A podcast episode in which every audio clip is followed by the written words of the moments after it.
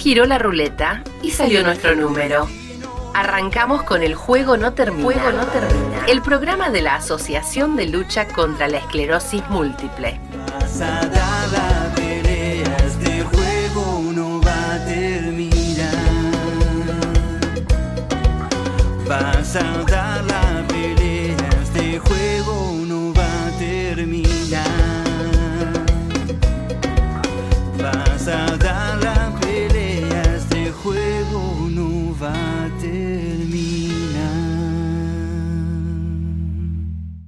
Hola, hola, ¿cómo están? Bienvenidas, bienvenidos a un nuevo episodio del Juego No Termina. Estamos con eh, el equipo casi completo. Hoy falta Javier Álvarez, pero está Georgina Crochic, Aldo Mayola, eh, acá con nosotros en el Juego No Termina. Georgi, ¿cómo estás? Hola, muy buenos días. Eh, bien, todo muy bien. Acá preparándonos para ya este diciembre que va avanzando. Así que Ya muy está bien. ter- terminando el año, ya estamos en el anteúltimo programa. Impresionante, la- por lo menos en mi percepción, la rapidez con que ha pasado el año. Hablamos con Leo del Pipo, Leonardo, eh, realmente eh, impactada por la rapidez de los acontecimientos, de cómo lo voy viendo yo, que esto por supuesto es persona por persona. Como lo percibe cada uno, seguro. Claro. Pero sí, es verdad, pa- pasa volando a todos, creo que nos pasa más o menos lo mismo. Eh, así que nada, Aldo, ya el programa que viene creo que lo vamos a hacer con una con una sidra y con un y con un pan dulce Sí, sí, y brindar por la paz. y brindar por la por la paz, es verdad, es verdad, y por, y por tantas cosas, ¿no? Así que bueno, ya ya cerrando un poco esta esta quinta temporada y, y nada, y recargar pilas y, y pensar con qué salimos en, la sexta temporada, que la, vamos a preparar y vamos a arrancar con todo. ¿Qué tenemos en el programa del día de hoy? Hoy vamos a estar hablando con Cristian Dacaret. Él es psicólogo, aparte de ser psicólogo, es paciente de esclerosis múltiple y un poco el tema, no, lo voy a decir muy general, pero un poco viste que siempre hay situaciones que nos estresan a cualquiera de nosotros, a cualquier persona me refiero. Él nos va a decir un poco cómo teniendo esclerosis múltiple podés encarar esas situaciones para que no te, no te afecten tanto a, la salud o a, o a nuestra patología más, más precisamente. Pero bueno, mejor que yo lo va a explicar él, así que en un ratito vamos a estar hablando con él. Y aparte de eso, obviamente, vamos a tener nuestro último programa de eh, programación neurolingüística con, Geo. Así es, hoy vamos a compartir el último, este, por lo menos de esta tanda, el último, este, la última reflexión sobre la pro- programación neurolingüística. Creo que es una de esas lindas joyitas para llevarse en, en el corazón y en el pensamiento. Así que en ¿Querés un ratito lo vamos a compartir.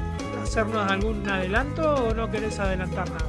No, tatán, tatán, suspenso. Ah, lo, lo dejamos en suspenso. Lo bien, dejamos en suspenso. Bueno, como, como todos saben, nos pueden escuchar por de manera digital, digamos, por Google Podcast o por Spotify. Ahí tienen todas las temporadas con todos los capítulos. Eh, y si no, por eh, la página del SEM. Se meten en Google, en la página del SEM. eh, nos buscan como el juego no termina y ahí también está toda la programación. Si lo quieren hacer algo como siempre, de manera tradicional, ¿cómo lo pueden hacer? Pueden poner FM 89.3, Radio Pública del Oeste. Y también estamos en Bajo de Entre Ríos. Claro, en la, de la Unión. Salimos también en la radio de Entre Ríos, que siempre nos dice Georgie, Aldo la, le da el pase a, a Geo porque, bueno, es, es de, de sus pagos, así que Como, buen- Geo, como buena terriana, claro que sí. Claro. En la Radio Nacional de Concepción del Uruguay. Y vos, Claro. eh, por favor, Leo, Leo, decirnos bien eh, el dial de la Radio Nacional, la- de la Radio de Concepción del Uruguay. ¿Es correcto radio- que es Radio Nacional? es Radio Nacional, Radio Nacional de Concepción del Uruguay, sale por las dos frecuencias, AM o FM, en AM es 1560 y en FM es 92.9. Y la radio, eh, perdón, de- en la radio Concepción del Uruguay salimos los martes de 23 a 24. Para la gente que, que les gusta escuchar radio de noche, martes de 23 a 24 nos pueden encontrar ahí. Y si no, en la radio pública del oeste salimos los viernes, los días viernes de 20 a 21. El dial es FM 89.3. Así que por cualquiera de, esas vías nos pueden escuchar. Como siempre comentamos, eh, en la parte digital nos pueden mandar mensajes a cualquiera de los programas. O si lo hacen y escuchan por radio, pueden eh, escribir en la página del CEN y dejarnos el mensaje que quieran. Incluso los invitamos, ahora que nos estamos acercando a fin de año, si quieren saludar, hacer un resumen de su año, agradecerle a alguien, mándenos eh, o, o un mensajito escrito o un audio, así nosotros lo, lo pasamos en nuestro último programa. Enseguida vamos a volver con, todo, con toda la programación que tenemos hoy, con la entrevista a Cristian, así que quédense ahí, que ya volvemos con más, el juego no termina.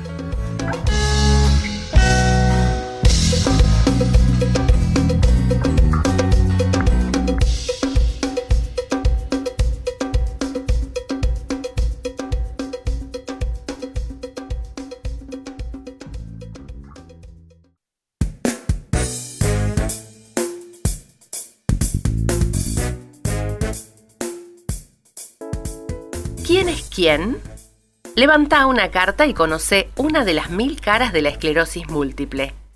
Testimonios en el juego no termina.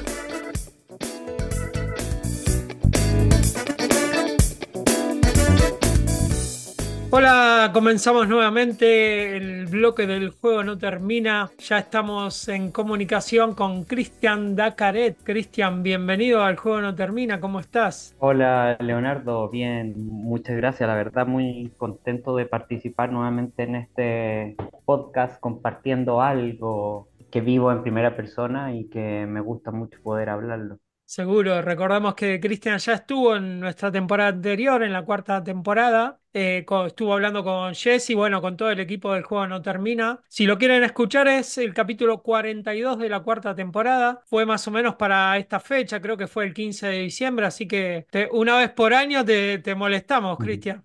E- El próximo año también voy a participar. Está bien, está bien. Este es nuestro anteúltimo programa, así que para el cierre de temporada siempre, siempre vamos a estar charlando con vos. Eh, Cristian, bueno, si querés eh, hacer un resumen, si bien ya nos contaste la temporada anterior, eh, vos sos psicólogo y ah, también tenés eh, el diagnóstico de esclerosis múltiple, ¿no? Sí, yo soy, bueno, soy psicólogo de profesión. La verdad es que, claro, a mí me, un poco la idea que me, que, o la propuesta que me hicieron fue poder hablar en primera persona como psicólogo, por una parte, ¿verdad? Como eh, profesional de la salud, pero al mismo tiempo como persona que convive con esclerosis múltiple, que pudiéramos, que pudiera conversar precisamente acerca de cómo nos podemos cuidar eh, en las fechas que se nos vienen ahora, ¿verdad? Como eh, las fiestas de fin de año que tienen una carga importante, eh, que tiene que ver con, con el Año Nuevo, ¿verdad? Y también con el, con la celebración de Navidad eh, y cómo estas fechas nos enfrentan más que cualquier otra fecha con dilemas importantes respecto a lo que queremos o no queremos eh, y cómo eso tiene un impacto directo en nuestra salud.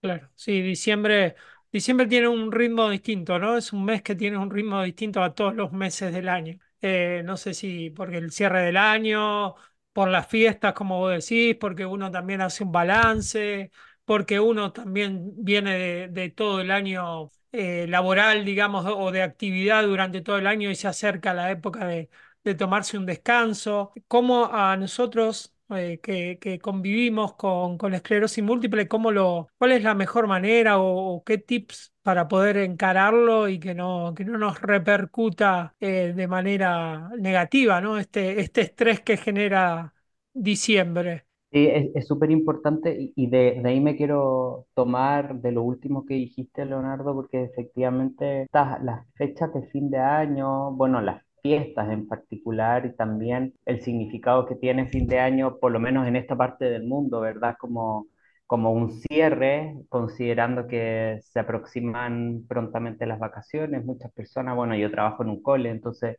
ha- hacemos un cierre que es muy claro, eh, pero hay otras personas que también eh, se pueden, se toman vacaciones en enero, febrero, en los tiempos de verano. Eh, entonces, de alguna manera es una fecha que tiene un significado bien particular. Por un lado, es un cierre y, lo primero que hay que pensar es eh, el cierre, de qué estamos haciendo el cierre, eh, qué estamos cerrando más bien.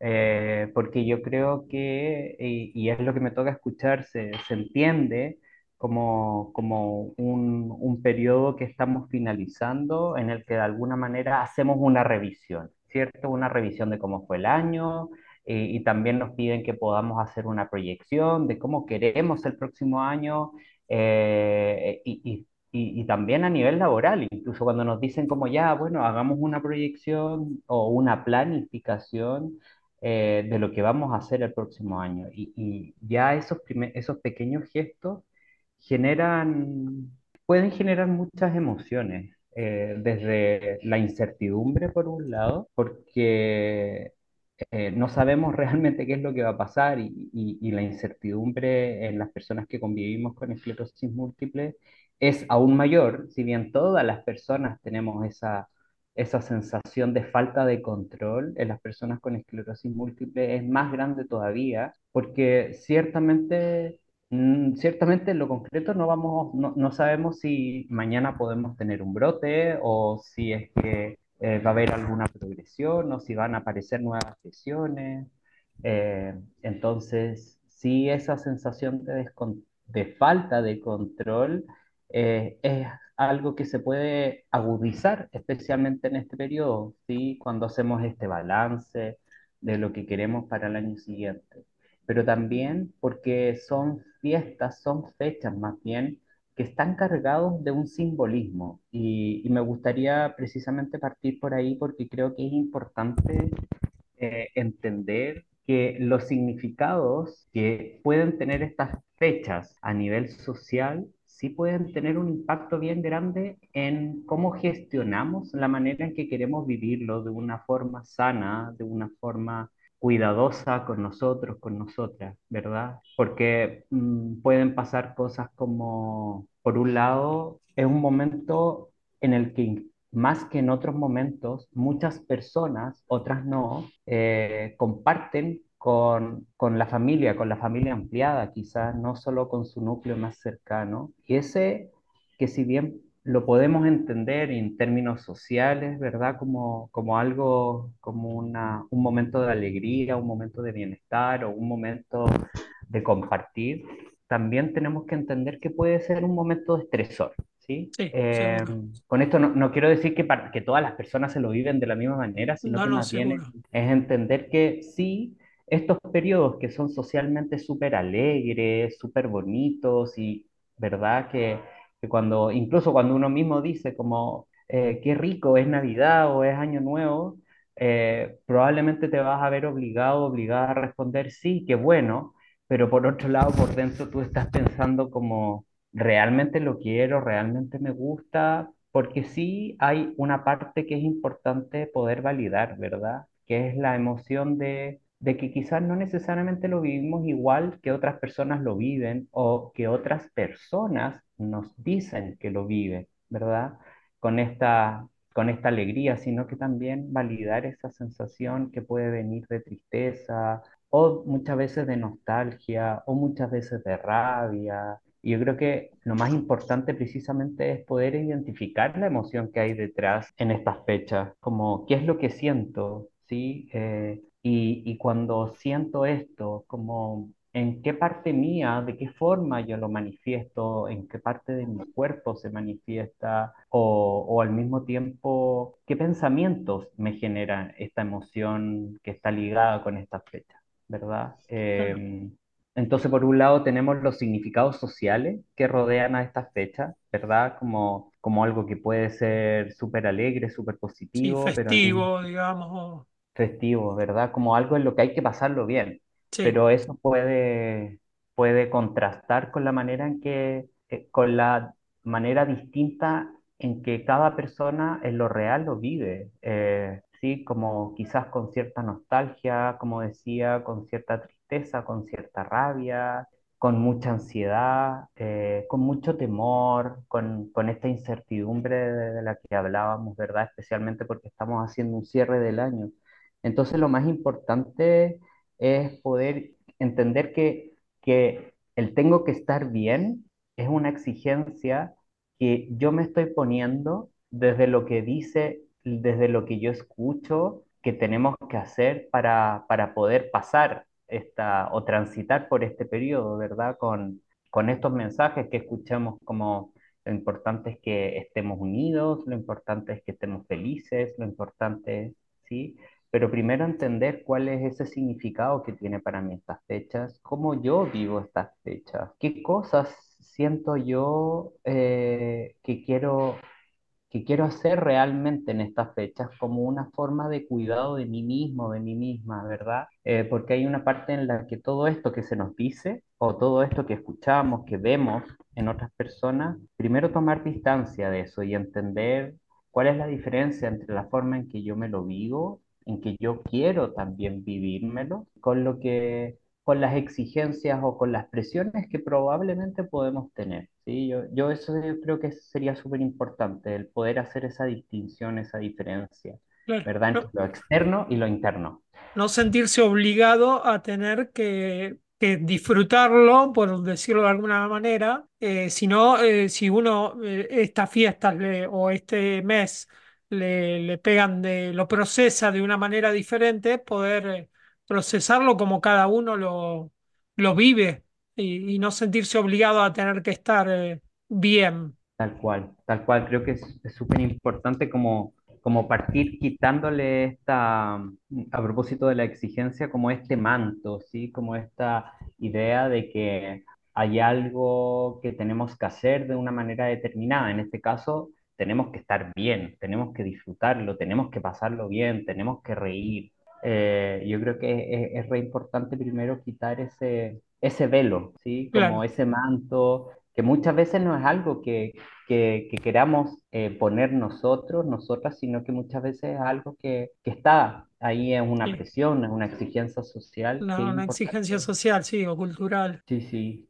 Y también conectarse, yo creo que es súper importante en esto, a propósito de las emociones que, puede generar esta fecha desde la nostalgia para muchas personas, con esta, con estos pensamientos tipo, me hubiera gustado que, ¿sí? Como eh, y que, y que se cruzan mucho, especialmente con, con la enfermedad con la que convivimos, ¿verdad? Que es una enfermedad como bien incierta, de una evolución bien dudosa, que no sabemos, y, y que también es una fecha en la que las personas empiezan a, a proyectar mucho su, cómo quieren vivir la vida o qué cosas quieren hacer el próximo año, y en función de eso pueden aparecer algunas, algunas emociones también, eh, que están muy ligadas con la nostalgia de aquellas cosas que yo, por ejemplo, antes podía hacer y que ahora ya no puedo hacer, quizás, o que quizás puedo seguir haciendo, pero de otra manera. Eh, y posiblemente pueda aparecer también, y es muy esperable,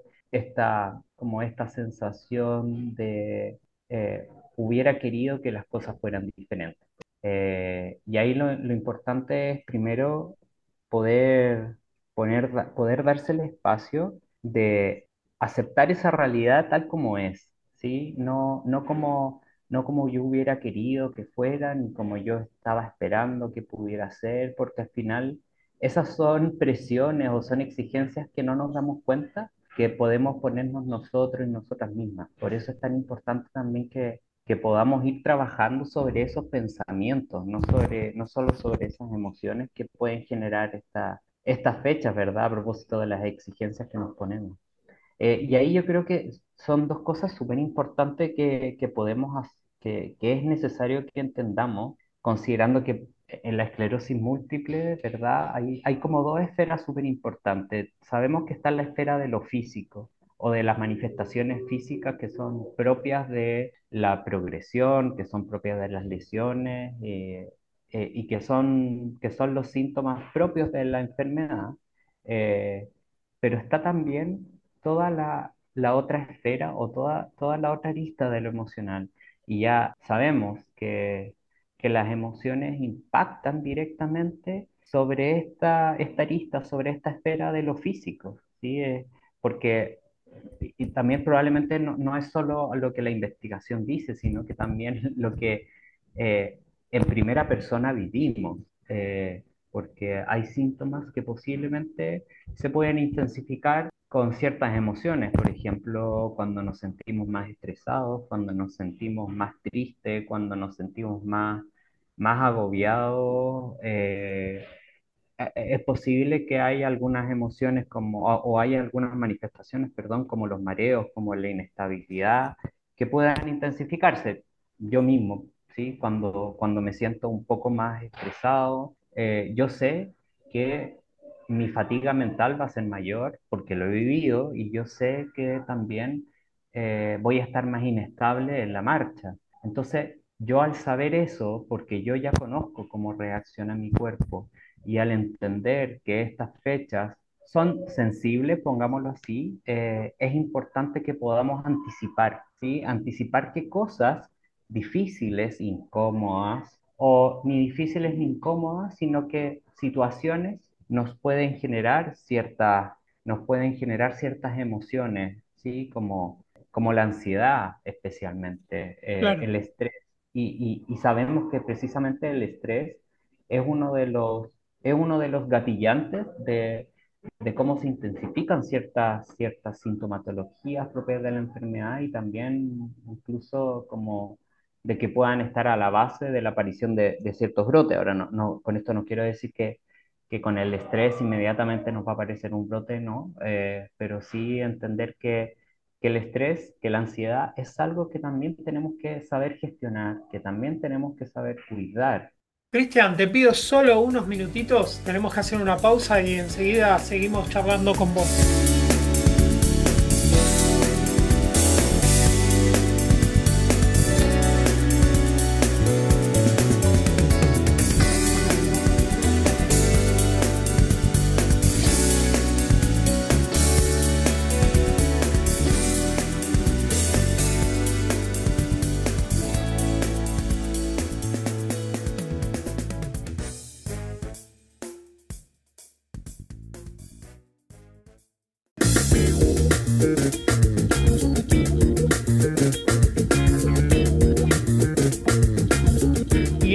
Arrancamos un nuevo bloque del juego no termina, seguimos escuchando, conversando con Cristian. Bueno, entonces más allá de, de no obligarse a, a- a una emoción que por ahí no sentís en el momento, también todo parte desde la aceptación, porque cuando uno hace un balance por ahí comete el error de compararse con el año anterior. Y por ahí tenés que compararte, pero aceptando de que tu realidad eh, eh, hoy por ahí es diferente a la que fue el año anterior.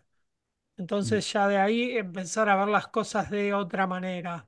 Yo creo que ahí tú haces como una, eh, dijiste algo súper importante, Leonardo, a propósito de que, claro, no solo te puedes comparar con otras personas, porque otras personas te cuentan de lo que quieren hacer o te cuentan acerca del balance de año o de la síntesis que están haciendo, la revisión que hacen de su año, porque porque yo tuve un súper buen año o porque a mí me gustaría hacer, no sé, eh, eh, tal o cual cosa al próximo, como viajar, eh, o también puede ser que te compares con tu realidad anterior, ¿sí?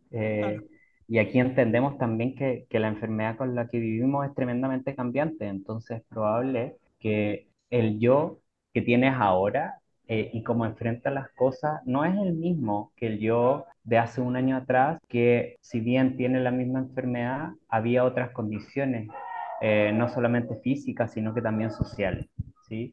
Y creo que es importante el, el justamente el evitar esa comparación eh, que nos puede, nos puede llevar quizás a síntomas eh, como, o no a síntomas, perdón, como a emociones más, más dolorosas, como, como la, la depresión y la ansiedad también, ¿verdad? A propósito de, de aquellas cosas que ya, que yo ya no puedo hacer de la misma manera y que antes sí podía hacer, pero también de la desesperanza y la frustración que, que puede venir cuando nos damos cuenta que, que, por ejemplo, no, no podemos hacer las cosas como nos, como nos hubiera gustado, como yo había pensado que podía ser. Bueno, todos, todos tips que nos da Cristian súper importantes para poder eh, afrontar esta, esta época del año y todo el año, ¿no?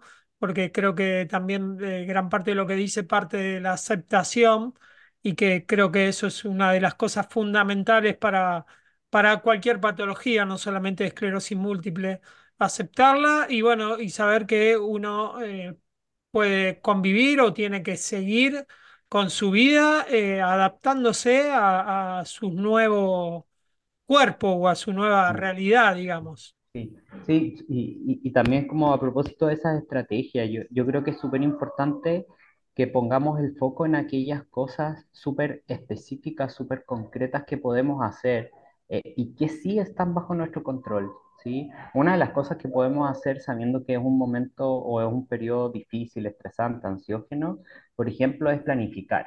Planificar de manera súper concreta, súper realista y súper específica aquellas cosas que me gustaría hacer, ¿verdad?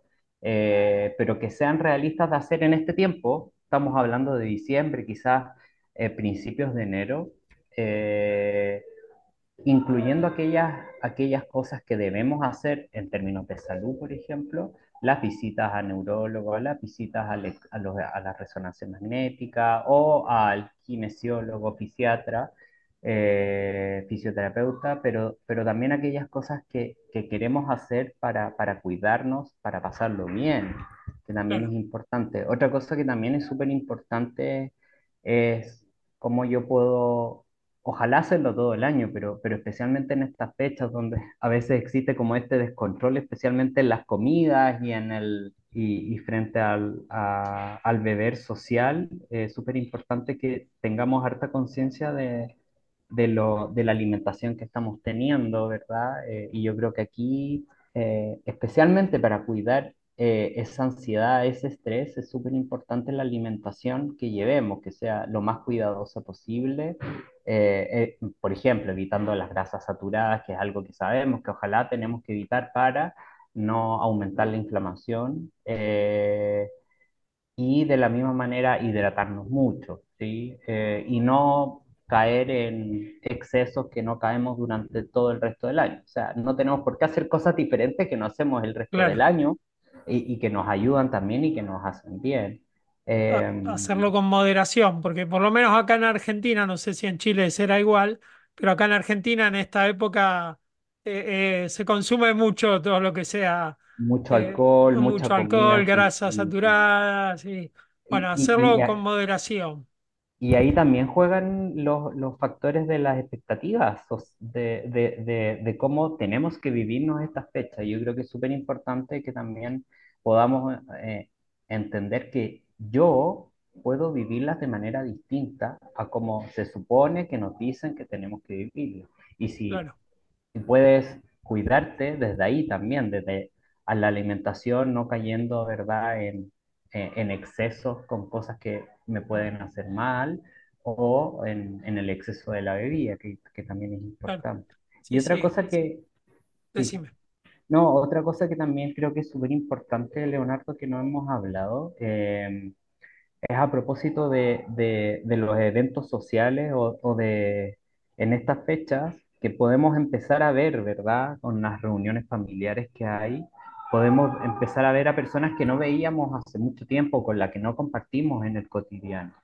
Creo que es súper importante ahí poder anticipar que hay cosas que sí pueden generar un poco más de estrés o que pueden ser un poco más ansiógenas. Eh, yo creo que es súper importante considerando, primero anticipar que puede ser un momento estresante, ansiógeno para algunas personas. Para todas las personas son momentos eh, incómodos a veces porque eh, pueden generar un poco de, de incomodidad o pueden generar un poco de, de estrés, ansiedad, pero lo importante es entender cómo, cómo vivimos nosotros este, esta ansiedad con, considerando la, la patología o la enfermedad con la que convivimos, ¿verdad?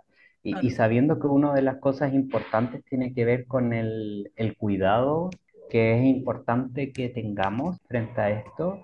Eh, una de las estrategias más importantes, diría yo, que tiene que ver con, por ejemplo, poder planificar, incluso puedes escribir, escribir en un papel, primero anticipar con qué personas te vas a encontrar y después de anticipar a qué personas vas a ver, eh, independiente de la relación que tengas con esa persona, yo creo que sí es importante darse el espacio de poder planificar una respuesta que te haga sentir cómodo o cómoda para poder entregarle a esa persona, especialmente si esa persona te dice cosas como, te ves muy bien, eh, que son cosas que, que, sabemos que son molestas, que incomodan, especialmente a las personas que convivimos con, con, la enfermedad, pero incomodan porque en el fondo no están viendo todo lo que hay, ¿verdad? Y, y porque no están haciendo justicia a lo que realmente hemos vivido. Pero ahí también creo importante el poder, el poder, por ejemplo, dar una respuesta tipo, ¿sí? Una respuesta tipo con la que tú te sientas conforme, que algo diga de cómo realmente estás, pero al mismo tiempo una respuesta tipo que no te exponga y que al final no genere más ansiedad, eh, que al final no sea un estresor más importante. Yo creo que esa planificación es algo que puede ayudar mucho a bajar la ansiedad que pueden producir estas fechas y encontrarnos con personas eh, que no sabemos o que no vemos con regularidad. Seguro. Bueno, entonces, eh, aceptación, que es lo, la, lo, fundamental de todo, planificación, ya sea en respuestas a preguntas que nos puedan llegar a incomodar, eh, en lo que vamos a comer y lo que vamos a tomar, también eso lo podemos planificar. Eh, y las no... actividades que, que, nos gustaría seguir haciendo y que sabemos que nos hacen bien y, y que tenemos que intencionar con mayor razón en este periodo. Seguro. Bueno, son algunos tips que nos deja Cristian para, para terminar el año bien. Eh, la verdad que fue un gusto hablar con vos, Cristian. Siempre es un placer tenerte en el juego No Termina. Eh, y bueno, te, te, te, vamos, vamos a estar llamando seguramente en la, en la próxima temporada, en la temporada número 6, para que charles un ratito con nosotros. Yo feliz de seguir participando. Muchas gracias a ustedes, Leo, Aldo, que están por ahí, y Noé, que también estará escuchando luego. Javi y Geo, que también son parte acá del equipo, que que, que, están siempre con nosotros en el juego no termina. Así que nada, te, entre todos te agradecemos el haber eh, participado y, y, charlado un ratito con nosotros. Te dejamos un Gracias saludo grande, que tengas buen fin de año. Igualmente para ustedes, un muy buen fin de año. Ojalá que, que la revisión que hagan de este fin de año, que, que, hagamos de este fin de año sea una revisión amorosa y compasiva con nosotros, nosotras mismas. Eso yo creo que es lo más importante. Seguro, a tener en cuenta. Muchas gracias, Cristian. Eh, nosotros de esta manera le damos cierre al bloque y enseguida volvemos con más. El juego no termina.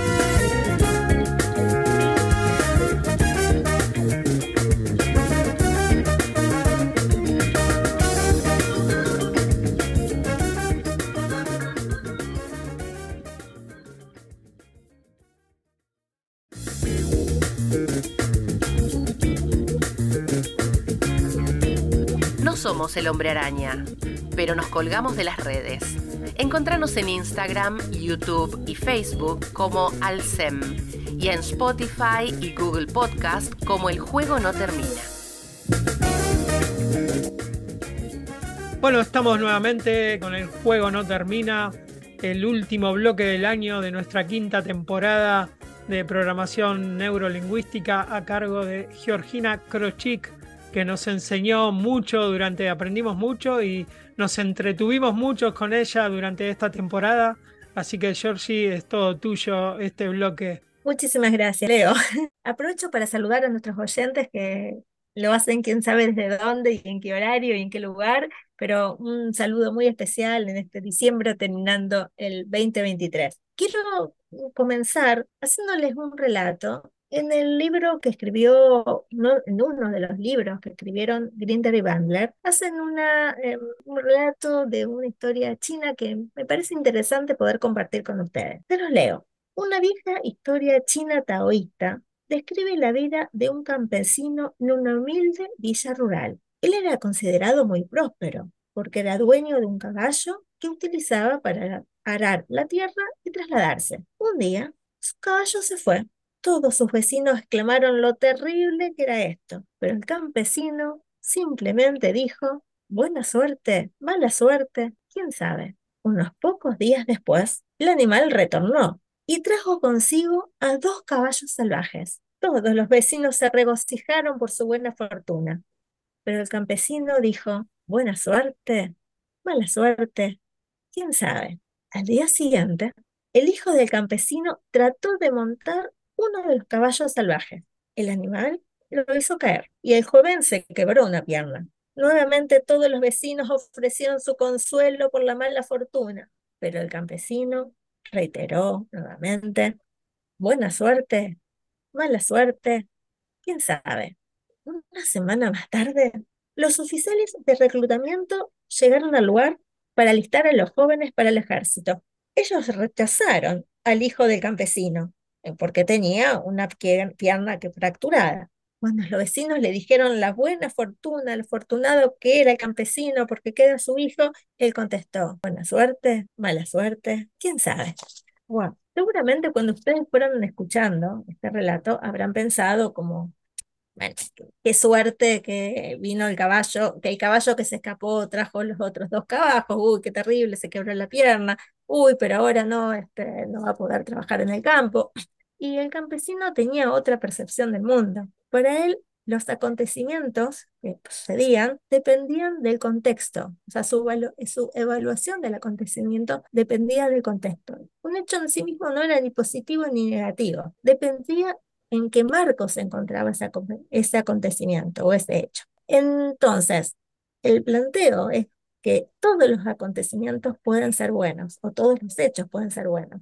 Depende en qué lugar y en qué momento se encuentran. Y esto me conecta, este cuento nos conecta con uno de los principios de la programación neurolingüística, el principio de la intención positiva, que dice, ¿qué es lo que dice este principio? Que todos los comportamientos, los pensamientos, o las creencias que tenemos tienen o tuvieron un propósito positivo, una intención positiva. Y si nosotros empezamos a percibir la vida teniendo en cuenta este principio, nos puede transformar la manera en que vivimos nuestra vida. Así de simple, así de fuerte. Y bueno, esto me pasó por lo menos a mí cuando empecé a conocer la programación neurolingüística. Eh, claro, cuando me explicaron esto, yo decía, claro, sí, también la enfermedad tiene un para qué bueno en mi vida. Eh, y descubrir ese para qué bueno ayuda a poder cumplir ese para qué bueno sin que haga falta el acontecimiento que viene a recordarnos ese para qué. Es decir, si yo puedo encontrar el para qué bueno de este acontecimiento, en este caso una enfermedad, o puede ser un comportamiento no deseado, puede ser, por ejemplo, un estado de ira o de enojo o de dolor o un síntoma, como en este caso, bueno, lo que comentaba de esclerosis múltiple, si yo puedo descubrir para qué lo hago, de qué me protege, qué me cuida, qué es lo que me muestra, em, qué me está enseñando, tal vez puedo cumplir ese para qué bueno sin que haga falta ni el síntoma ni el comportamiento no deseado. Eh, significado en, lo personal, fue como les decía, fue un antes y un después. Yo creo que cuando aprendemos a percibir la vida como algo bueno que nos pasa a nosotros, aunque no lo entendamos en el momento, aunque nos enojemos y nos, este, y nos sintamos mal y nos preocupemos, etc. Pero si logramos ir más allá y poder explorar adentro cuál es la intención positiva, para qué vino, qué me enseña, qué me muestra. Mm, si ustedes prestaron atención a los que comentaban otros pacientes también de esclerosis múltiple o de otras situaciones de la vida, porque no somos los únicos que les pasan cosas en la vida, eh, atrás de cada dolor, de cada inconveniente o de cada situación difícil o cada comportamiento que no queremos tener, eh, si hurgamos un poco, vamos a encontrar un para qué o hurgamos un poco, mejor dicho, o hurgamos mucho, vamos a encontrar un para qué bueno. Em, cuando les preguntamos a la persona de qué te sirvió, qué aprendiste, para qué fue útil, eh, y las personas empiezan a contarnos que es para esto, sirvió para aquello otro, y sirve para tener en cuenta tal cosa, eh, y podemos transformar cuál es la respuesta que da nuestro cuerpo ante ese para qué, haciendo bueno, la, la, PNL propone un ejercicio específico que no lo vamos a aprender ahora, que es el, un reencuadre en seis pasos, es decir, encontrar alternativas saludables, poderosas, posibles de hacer para cumplir esa intención positiva, ese para qué bueno, nunca haga falta llegar al síntoma o al comportamiento no deseado. Sí, decime, Leo. No, no, digo no ponerle enseguida la connotación negativa y tratar de buscar, eh, en este caso, una connotación positiva. Que en la fábula por ahí no se quedaba en el medio, no iba ni negativo ni positivo, él esperaba. Él esperaba. Eh, y que en el transcurso del tiempo, bueno, ¿cuántas veces en la vida nos sucedieron cosas que nos resultaron en el momento que pasaron muy difíciles o feas o creíamos negativas y cuando la miramos hacia atrás o lo percibimos diferente, decimos, uy, bueno, pero gracias a eso yo me mudé y mirá qué bien, o yo me pasé tal cosa, y si no hubiera tenido esa situación, no hubiera hecho tal otra cosa. No sé si a ustedes les pasó, Leo, alguna vez, o, o Aldo. Sí, seguro, yo creo que todo pasa por algo y todo nos deja, como vos decís, Geo, una, una enseñanza. Aldo, ¿vos te, te pasó algo parecido? No, no me pasó nada parecido. Digo, me quedé pensando, qué cosa es, es inentendible lo bien y el mal de las cosas. O sea, por un lado está bien, por otro lado está mal. Así que quedé en blanco, ¿viste?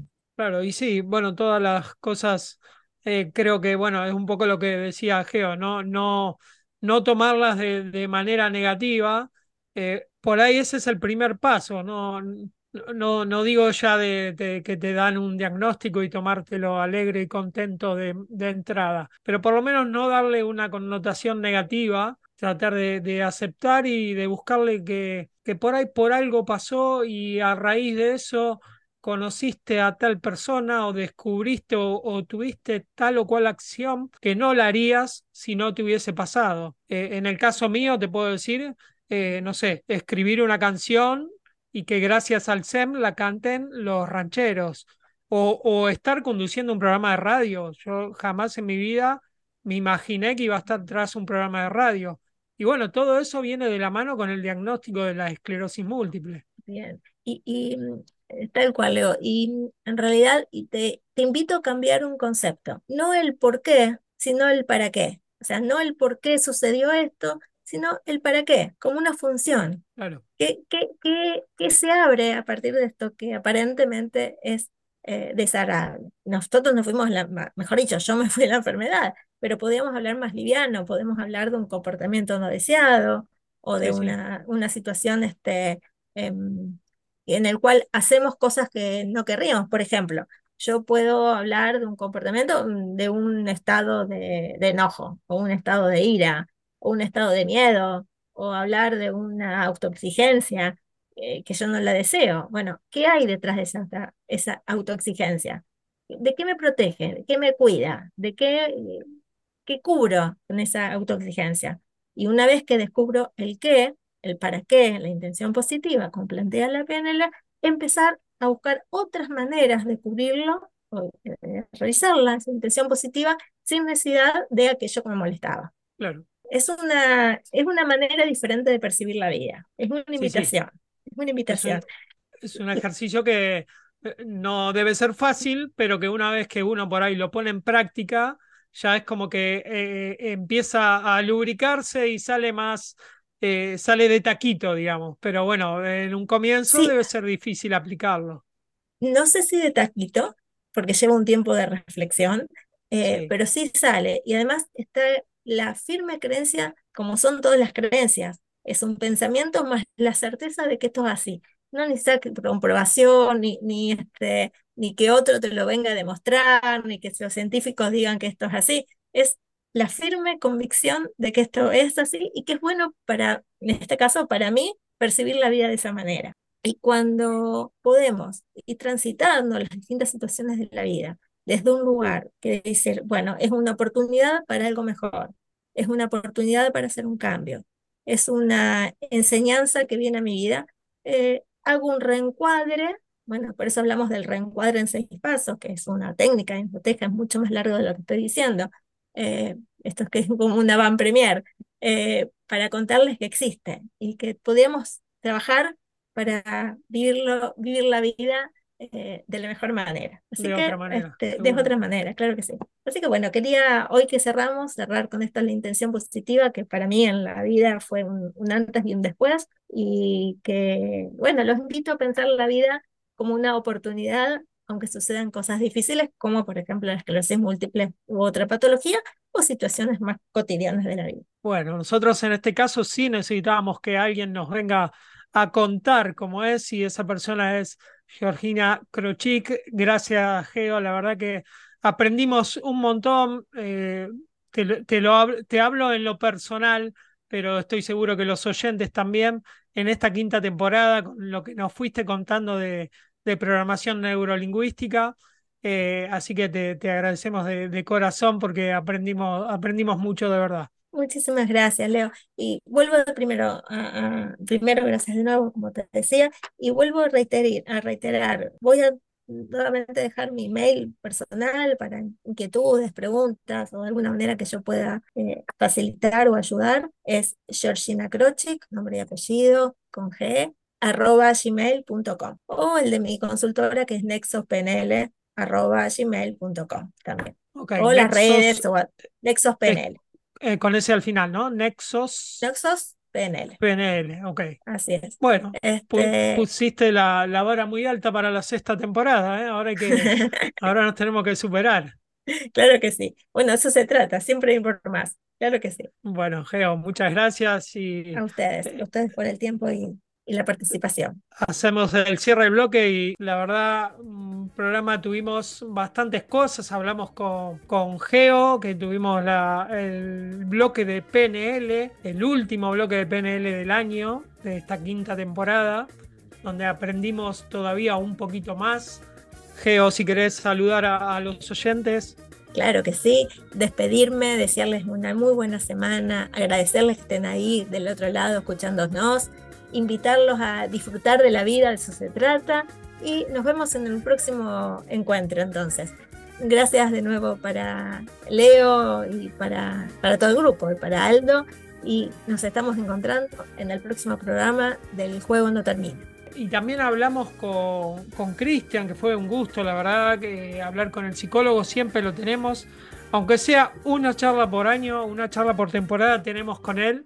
Eh, la verdad que siempre es un gusto de que desde Chile se conecte y, hable con nosotros. Nos dio algunos tips para, terminar el año bien. Así que bueno, a, seguirlos, a planificar y sobre todo a no, a no abusar ni, de la comida ni de la bebida. Cuando decía hidratarse, él se refería a agua. Así que no se hidraten ni, con sidra, ni con champán, ni con enough fish. O sea, tomen un poquito, pero lo importante es que se hidraten con agua. Y que traten de comer lo, lo más sano posible para, para poder arrancar un 2024 con todo. Los dejo a mis compañeros que los van a saludar. eh, hasta la semana que viene, Aldo. Hasta la semana que viene, muchas gracias por dejarnos entrar en sus hogares. Muchas gracias a todos, de verdad, por dejarnos entrar en, en sus casas, como dice Aldo. Eh, le dedicamos este programa también a Diego, que es un, gran oyente, a quien queremos mucho. Y el- la semana que viene es nuestro último programa del año, así que recuerden que si quieren mandar eh, un saludito grabado, un mensaje de texto, lo pueden hacer a las redes de Alcem, a nuestro WhatsApp, a cualquiera de nosotros eh, tanto Georgina, Javi, Aldo, yo, el que, el que nos tiene, el que tiene el teléfono nos manda un WhatsApp, puede ser un audio, puede ser un, texto. eh, así nosotros lo, lo pasamos en el último programa. Ya sea saludos, agradecimientos, deseos, lo que ustedes quieran para, para tener un, ratito en, en el juego no termina. Eh, así que bueno, nada, nos despedimos hasta la semana que viene, eh, nuestro último programa del juego no termina, programa de la asociación Alcem, Asociación de Lucha contra la Esclerosis Múltiple. Chau, chau.